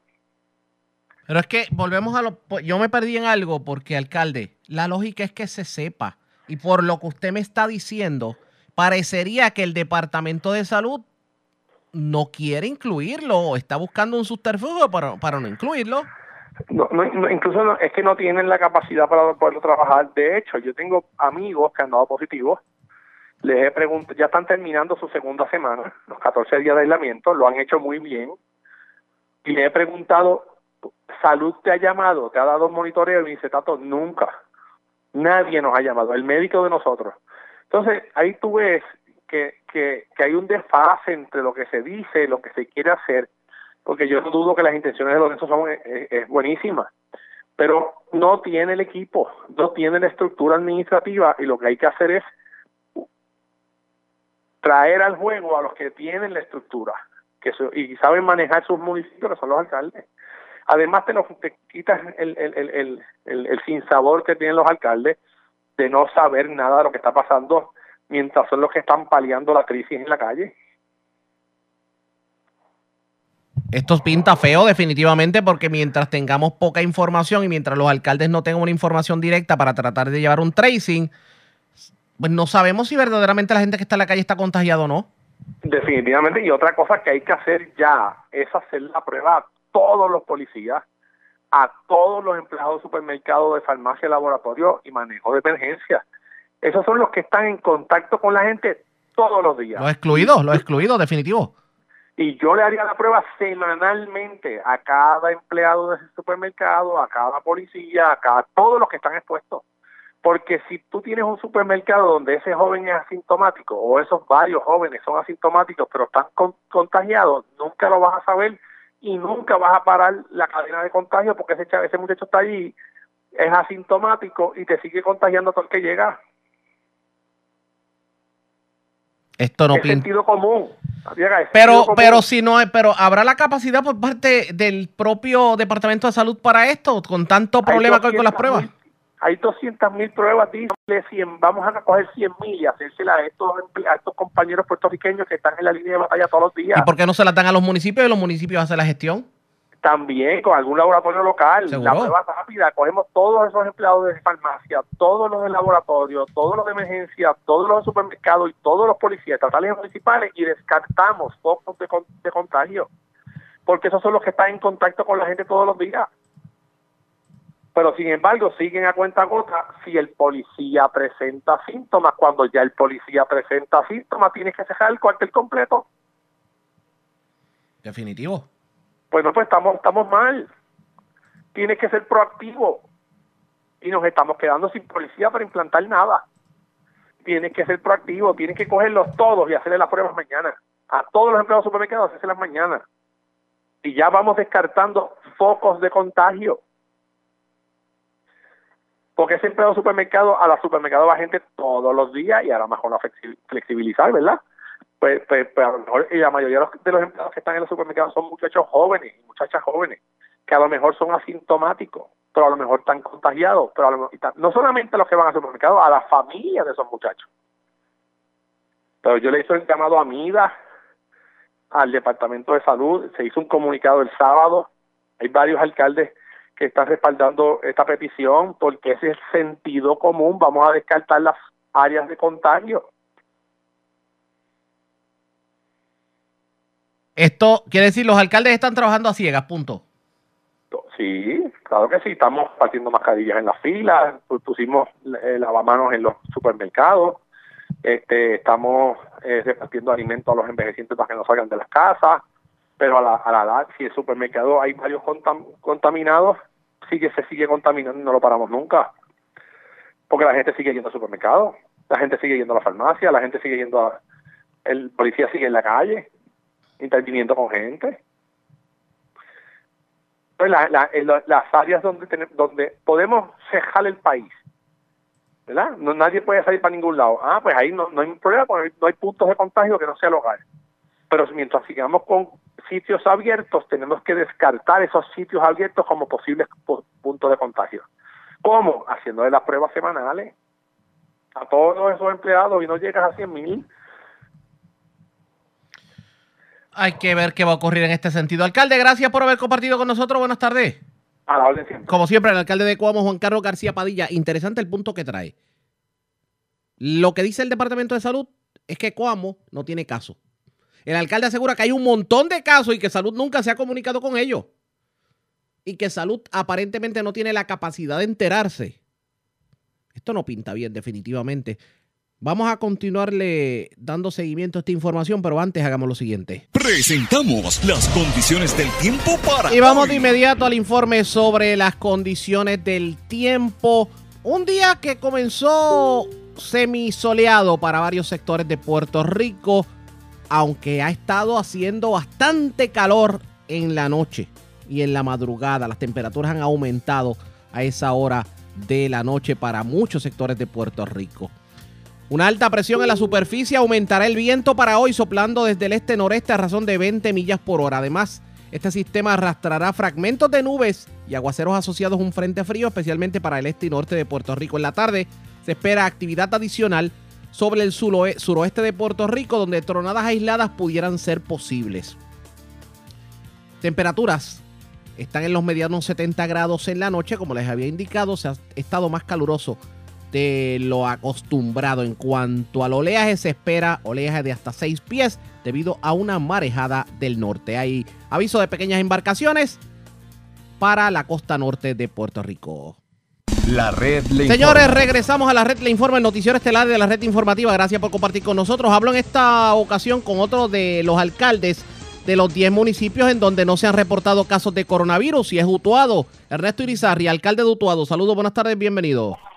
Saludos, buenas tardes, José Raúl, a ti y a todos los amigos de la red informativa. Gracias por compartir con nosotros. Utuado figura en la lista de los 10 municipios en donde no hay casos de coronavirus. ¿Cuál es su opinión sobre el particular? Pues mira, mi opinión es que Dios ha sido más que generoso con el pueblo de Utuado. Eh, tuvimos un posible caso, posible contagio, lo estuvimos monitoreando. eh, y gracias a Dios el resultado salió negativo. Eh, y al momento, pues la gente, yo creo que la cooperación eh, de la ciudadanía eh, ha sido crucial y las medidas que se tomaron desde un principio fuerte de aislamiento social y de la ordenanza lo de la mascarilla, yo creo que ha, ha, ayudado en algo. Además de que, pero, pero si la ciudadanía no podríamos. Esperemos que se mantenga así, ahora que entramos en, en la curva fuerte, ¿verdad? En el pico, y que no bajemos la guardia ante ningún momento. Eh, y yo creo que eso es porque no tengo otra explicación, no, no habría otra. Alcalde, pero tomando en consideración lo que está ocurriendo en Utuado, eh, y, da la casualidad que, mire el fenómeno, la mayoría de los municipios que no reportan muchos casos son los municipios del centro de la isla, Utuado, Adjuntas, Ayuya, eh, tomando en consideración lo que está ocurriendo. ¿Se debe mantener entonces el toque de queda como fue impuesto por la gobernadora a partir de hoy? No, no, nosotros eh, hemos estado en comunicación los alcaldes de la montaña. Esta mañana tuve una conversación con el honorable Jaime Barlucé, alcalde de la Junta. Él se comunicó, se está tratando, está tratando de comunicarse con la gobernadora. Yo me comuniqué con el secretario de Estado, con Hermes Román, ya que llegamos a un consenso, eh, el distrito, la zona policía Utuado, para que se nos den la mano, ¿verdad? La policía estatal nos dé la mano para que se quede el toque de queda a las 7 de la noche y que sea la primera zona policíaca en entrar como eh, como estamos para seguir para proteger, ¿verdad? Porque es la zona más limpia del país en este momento, con menos contagios eh, y necesitamos que, mire, lo que estaba funcionando, dejarlo como como estaba. Así que estamos en espera de que la gobernadora conteste. Pero ustedes pueden hacerlo. Por ejemplo, ¿usted preferiría que el toque de queda sea a las 7 y no a las 9? Sí, es, es, más prudente. Lo que pasa es que la pregunta que yo hago no traería confusión porque, por ejemplo, uno puede entender que los, los residentes de Utuado entiendan el cambio, pero si hay una persona que de momento llega a la zona pensando en que el toque de queda culmina a las 9, ¿cómo le afecta? Pues, por donde mismo llegó que se vaya porque va a estar todo cerrado. Aquí, ¿qué vas a hacer si no tienes nada que hacer? Eh, eh, dar una vuelta por un pueblo que está todo el mundo en su casa. No te repito, esto es cuestión de educación. La gente que no salga de su casa, eh, los supermercados, obviamente es cuando usted lo necesita, en las farmacias y eh, los establecimientos de gasolina, pero si todos dejamos a esa hora, pues ¿qué tú vas a hacer? ¿Sabes? No sé. Vaya, que, que gasolina, porque no puedes ir a ningún lugar porque todo va a estar cerrado. Así que por eso es que queremos, y de hecho eh, hemos estado midiéndolo a través de las redes sociales y el sentir del pueblo utuadeño es que se queda a las 7, inclusive quieren hasta lo de las tablillas eh, para limitar el flujo vehicular. Hay personas, hay, por por lo menos hay personas que entienden que lo de las tablillas no fue efectivo. Sí, lo del toque de queda a las 7 de la noche. Eh, porque lo de las tablillas se prestaba a confusión y, y sobre todo en el caso de los, de los exentos, porque los exentos tienen que trabajar definitivamente. Pero usted, en el caso suyo de cambiar, de, de digamos, eh, lograr una orden ejecutiva municipal, usted por lo menos se mantendría firme en que el toque es a las 7, punto. Sí, eso es correcto. Si la gobernadora nos diera la oportunidad, nosotros lo que estaríamos es que, que se mantenga a las 7 y el domingo cierre total. Vamos a ver qué ocurre en este sentido. Alcalde, yo tengo que preguntarle, ¿cómo se ha visto afectado Utuado con esto del, de los, del toque de queda y el coronavirus, este, económicamente hablando? No hay manera de medirlo en este momento. Eh, las pérdidas son tan y tan sustanciales que, que, es difícil poder darte un número eh, porque pues, esto es esto es un desastre. Esto es económicamente supera eh, a la economía eh, más que en el, en el huracán, porque ya en el huracán la gente estaba a, tres semanas, tú veías, ya empezaba un movimiento y la gente luchando y, moviendo la cosa, pero ahora mismo está todo cerrado, eh, está todo, solamente los supermercados, ¿verdad? Obviamente funcionan, eh, pero los otros días, el, el, el, el jueves, yo fui al supermercado eh, antes de, de que se cerrara por completo este fin de semana y, y estaba súper vacío. los supermercados. Yo me quedé como que, ¿pero qué pasó aquí? Este, le llamó mucho la atención eso. Así que nada, vamos a vamos a ver cómo cómo corre la cosa. Eh, importante que la gente, eh, y aprovecho, no quiero desaprovechar la oportunidad que, que me da, por favor, quédese en su casa, no salga menos que sea necesario. Esto no ha acabado y ahora es que vamos a, a pasar la, la, según los expertos, la parte más difícil. Así que eh, esperemos que, que nos permitan eh, cerrar a las 7. Yo puedo entender el punto el punto de muchos de que si está más tiempo abierto, pues eh, hay más espacio para, para la gente ir al supermercado, pero lamentablemente la gente no lo está utilizando de la manera correcta y se cree que es que pueden salir a la calle a pasear. Así que eh, es por eso que solicitamos que sea a las 7. Dígame algo, eh, eh, las principales violaciones que usted ha visto al toque de queda, por lo menos en la zona de Utuado, han sido cuáles? Mira, eh, a mí me han hablado con compañeros policías, ¿verdad? Este, gente que sale a, hacer algún tipo de trabajo, eh, que salen a, a mover este animales de un lugar a otro, eh, que han ido a buscar gallos de pelea a otros pueblos, eh, que han salido porque eh, nada, es que la gente son creativos, se las inventan. Un ejemplo, el domingo salían para Arecibo a hacer compras. eh, pero la policía dice, pero es que tú no, nada, tú no has escuchado que, están todos los supermercados cerrados en Puerto Rico. Y como que todos estaban cerrados, fueron parecidos para el supermercado.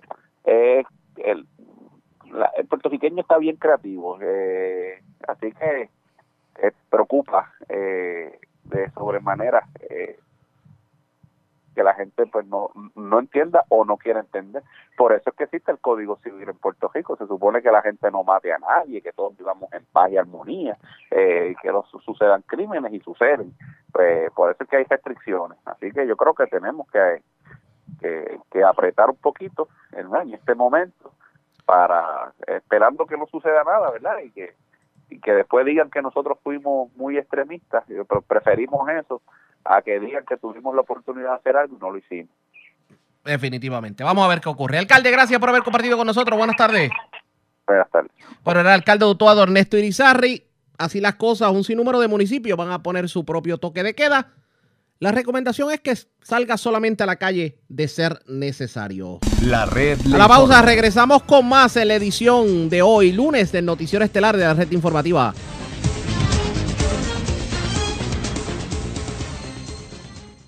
La red le informa. Señores, regresamos a la red Le Informa, el noticiero estelar de la red informativa. Gracias por compartir con nosotros. ¿Usted sabía que si usted sale sin mascarilla a la calle puede ser objeto de una multa? Pues eso lo dice la orden ejecutiva. De hecho, la Fortaleza confirmó a través de sus redes sociales que en efecto se había incluido en la orden ejecutiva la prohibición de que si usted sale a la calle esté por la libre, que tiene que por lo menos tener una máscara para taparse eh, su boca y su nariz. Pero hay otros asuntos que tal vez para muchos o no quedaron claros o resultan como desconocidos o tal vez crean dudas. Hoy el teniente Ortiz, el jefe de la policía en Orocovis, habló con Cumbre y desmenuzaron la nueva orden ejecutiva. Julito García y el doctor Rodríguez Gotay de Cumbre, la red informativa en el centro, lo entrevistaron y esto fue lo que ocurrió. Bueno, la orden ejecutiva es la 2020-033, eh, que comienza desde el día de hoy. Esta orden ejecutiva, pues, trajo algunas que- cosas que son más flexibles, como ustedes estaban mencionando. El horario del toque de queda vuelve desde las 5 a.m.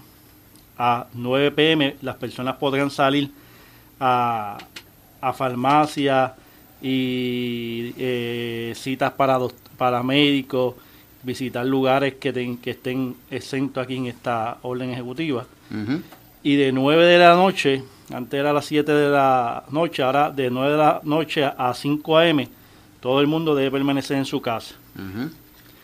Esta orden en- ejecutiva también eh, añadió que las vejeterías podrán eh, abrir viernes y sábado en horario de 9 de la mañana a 5 pm. Antes era hasta el mediodía.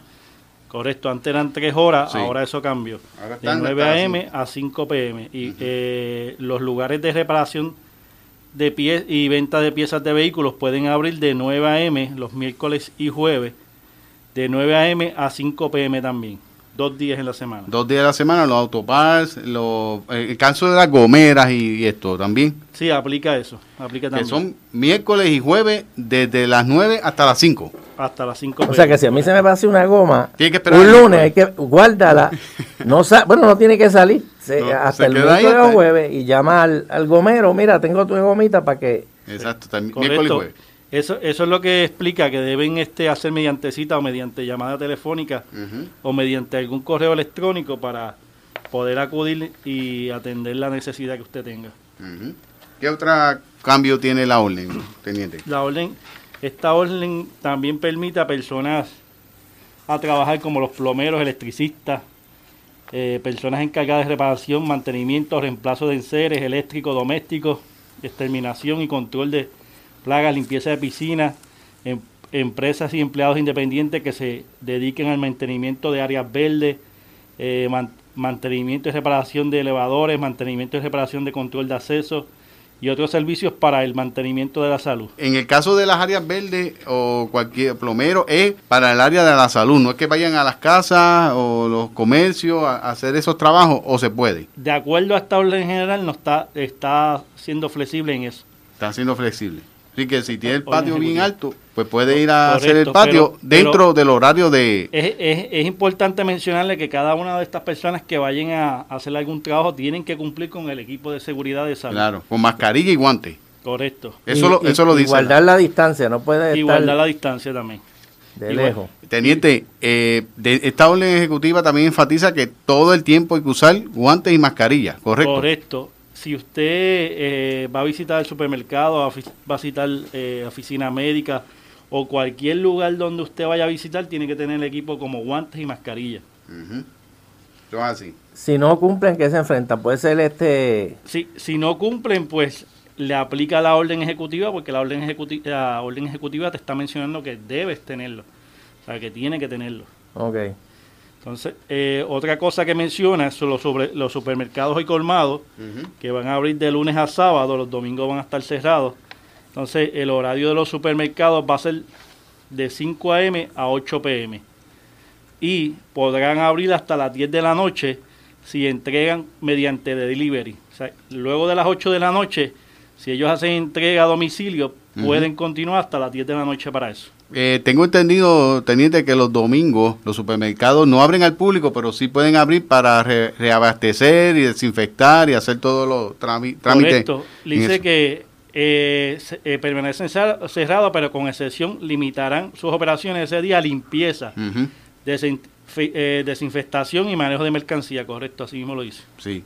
Así que es bien importante que usted va a ir a hacer la compra, ya no tiene que hacer esa larga fila porque puede ir de lunes a sábado en horario que, eh, que ya el teniente acaba de establecer y lo- en la orden ejecutiva lo acaba de mencionar.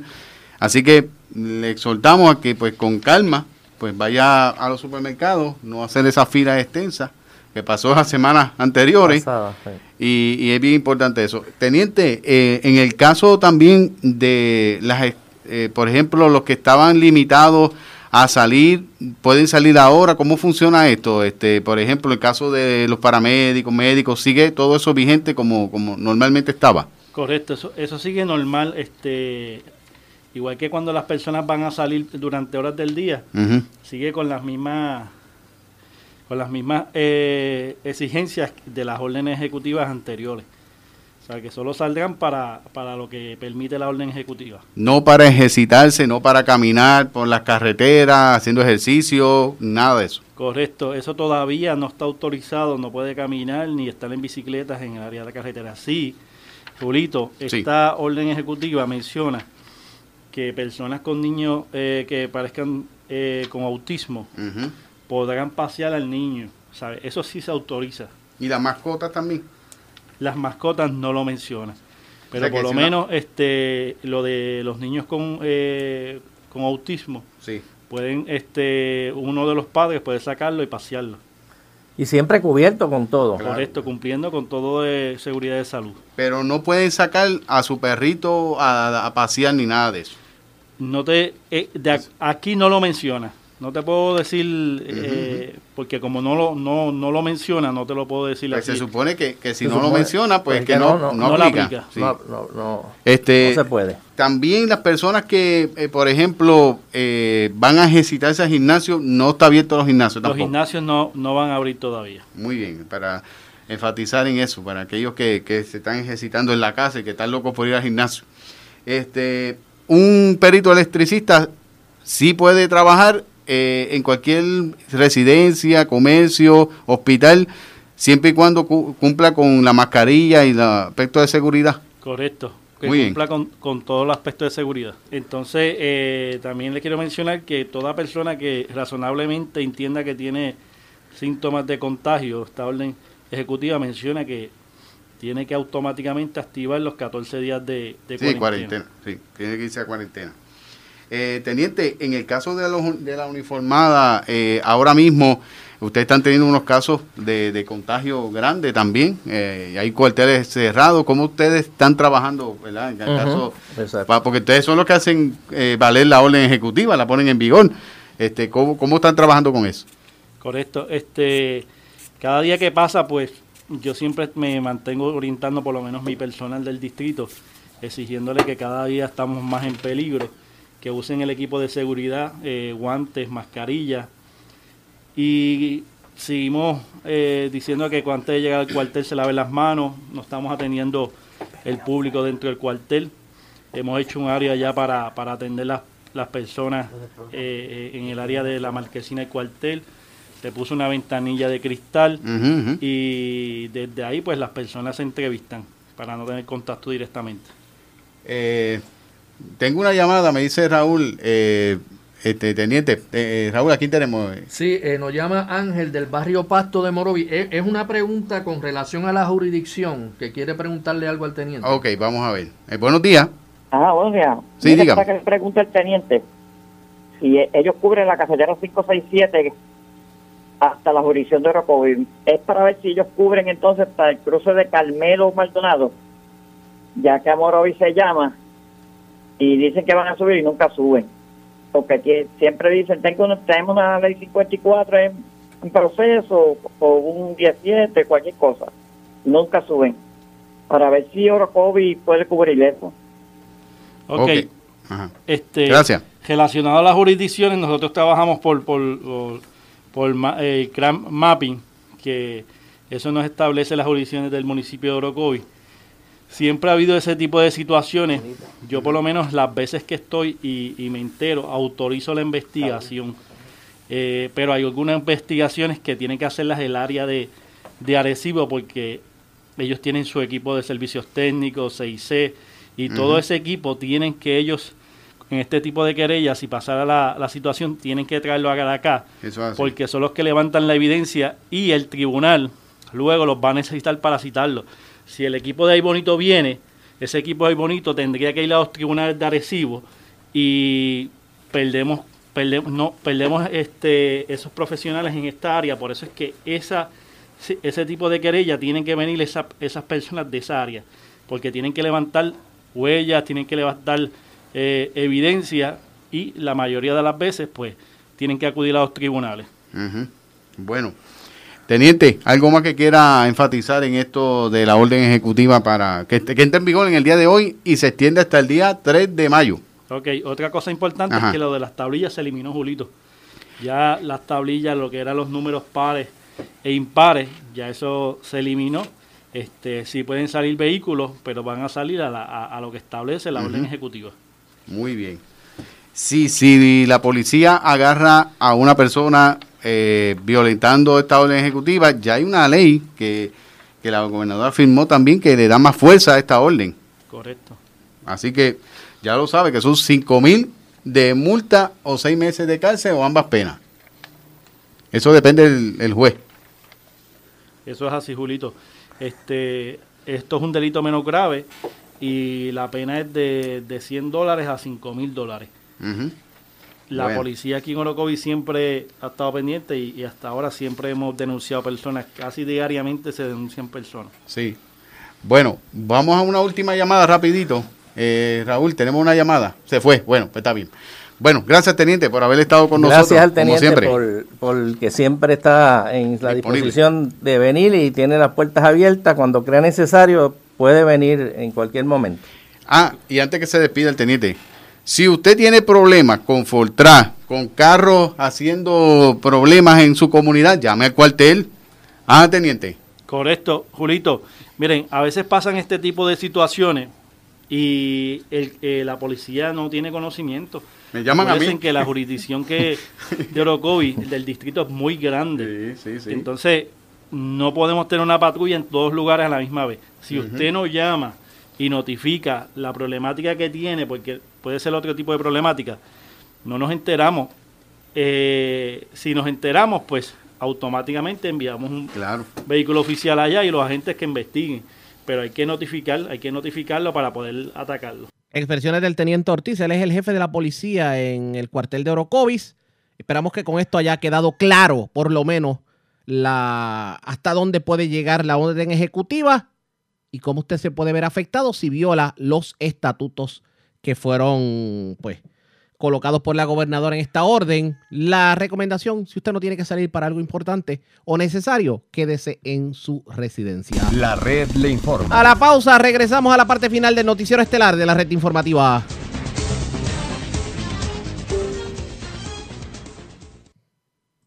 La red le informa. Señores, regresamos esta vez a la parte final del noticiero estelar de la red informativa. Vamos a noticias del ámbito nacional e internacional. Señores, el principal experto en enfermedades infecciosas de Estados Unidos, el doctor Anthony Fauci, advirtió que existe un riesgo extraordinario de una mayor propagación del coronavirus si Estados Unidos vuelve a abrir sus negocios y una sensación de normalidad demasiado rápido el próximo primero de mayo, como el presidente Donald Trump lo está considerando. Fauci le dijo a una cadena de noticias de Estados Unidos lo siguiente y citamos, no va a ser un interruptor de luz regenerar el comercio de Estados Unidos mientras las recomendaciones del gobierno para el distanciamiento seguro entre las personas terminen el 30 de abril.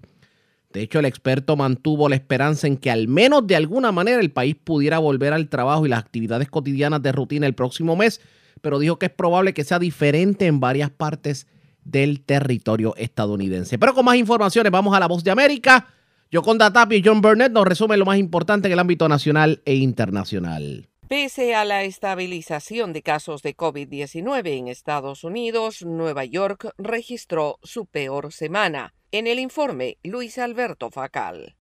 Los estadounidenses pasaron el domingo de Pascuas confinados mientras el número de víctimas de la pandemia de coronavirus superaba las 20.500 muertes, con más de medio millón de casos confirmados durante el fin de semana. A pesar de algunas señales de esperanza de que la tasa de infecciones comienza a estabilizarse, Nueva York registró su peor semana desde que comenzó el brote de coronavirus. Las autoridades anunciaron el domingo que el número de muertos en el estado superó los 700 por sexto día consecutivo. En tanto, el alcalde de la ciudad de Nueva York, Bill de Blasio, y el gobernador Andrew Cuomo, ambos demócratas, continúan en desacuerdo respecto al plan del alcalde de mantener cerradas las escuelas de la ciudad al menos durante el resto del año académico. 5.226 personas murieron en el estado de Nueva York en la semana que concluyó el sábado para un total de 9.385 decesos desde el inicio del brote. Por su parte, el presidente Donald Trump elogió el domingo el acuerdo global para recortar la producción de petróleo anunciada por la OPEP, destacando que salvará empleos en la industria de energía estadounidense. Esto salvará cientos de miles de empleos en el sector de energía de Estados Unidos, dijo Trump, y añadió que había agradecido y felicitado al presidente de Rusia y al rey Salmán de Arabia Saudita por sus esfuerzos para forjar el pacto. Luis Alberto Facal, Voz de América, Washington. El doctor Anthony Fauci, el principal experto en enfermedades infecciosas de Estados Unidos, aseguró el domingo que algunas partes del país podrían reanudar sus actividades económicas en mayo, siempre y cuando las autoridades de salud puedan identificar y aislar rápidamente a las personas que inevitablemente se infectarán con el coronavirus. Fauci, que es el director del Instituto Nacional de Alergias y Enfermedades Infecciosas, afirmó también que no puede garantizar que sea seguro que los estadounidenses voten en persona en noviembre, día de las elecciones generales en Estados Unidos. No hay ningún interruptor con el que simplemente se pueda volver a encender todo. Se requiere un proceso gradual con base en el estado de la pandemia en todo el país y que tengamos disponibles las pruebas rápidas y generalizadas, afirmó el experto. Una vez que el número de personas que están enfermas de gravedad disminuya drásticamente, las autoridades podrán comenzar a pensar en un reingreso gradual de algún tipo de normalidad, un reingreso continuo, dijo Fauci. Fauci precisó que esos factores incluyen la región del país, la naturaleza del brote que ya ha experimentado y la posible amenaza de un repunte de casos. Las pautas de distanciamiento social impuestas por el presidente Trump expirarán el 30 de abril. Trump está ansioso por reanudar la actividad económica que se ha estancado porque la mayoría de los estadounidenses tienen la orden de quedarse en su casa para ayudar a frenar la propagación del virus. Sin embargo, los gobernadores tendrán mucho que decidir acerca de cuándo aliviar las restricciones en sus respectivos estados. En Maryland y Nueva Jersey, por ejemplo, anticiparon que no es probable que lo hagan hasta que se disponga de pruebas generalizadas. John Burnett, Voz de América, Washington. Y California sigue enfrentando medidas restrictivas con la esperanza de evitar la propagación del COVID-19. Verónica Villafañe nos informa. En Los Ángeles, ahora el epicentro del brote de coronavirus con más de 9.000 casos confirmados, el 40% total en el estado, el alcalde Eric Garcetti afirma que no se puede quitar el pie del acelerador. Mientras vemos señales que nuestro trabajo para aplanar la curva está funcionando, todavía tenemos que mantener nuestro cumplimiento con la orden de quedarnos protegidos en casa. Ese fue su preámbulo para anunciar que siguiendo la recomendación de la doctora Bárbara Ferrer, directora de Salud Pública del Condado de Los Ángeles, se extiende la cuarentena hasta por lo menos el 15 de mayo. Extender más seguro en casa no significa que lo que hemos hecho hasta ahora no haya funcionado. Levantar las restricciones antes de tiempo, asegura Ferrer, podría echar por la borda el sacrificio hecho hasta ahora. Y eso es porque un nuevo modelo proyecta que si se levantaran las medidas de restricción en este momento, para el primero de agosto, más del 95% de los residentes en el condado de Los Ángeles resultarían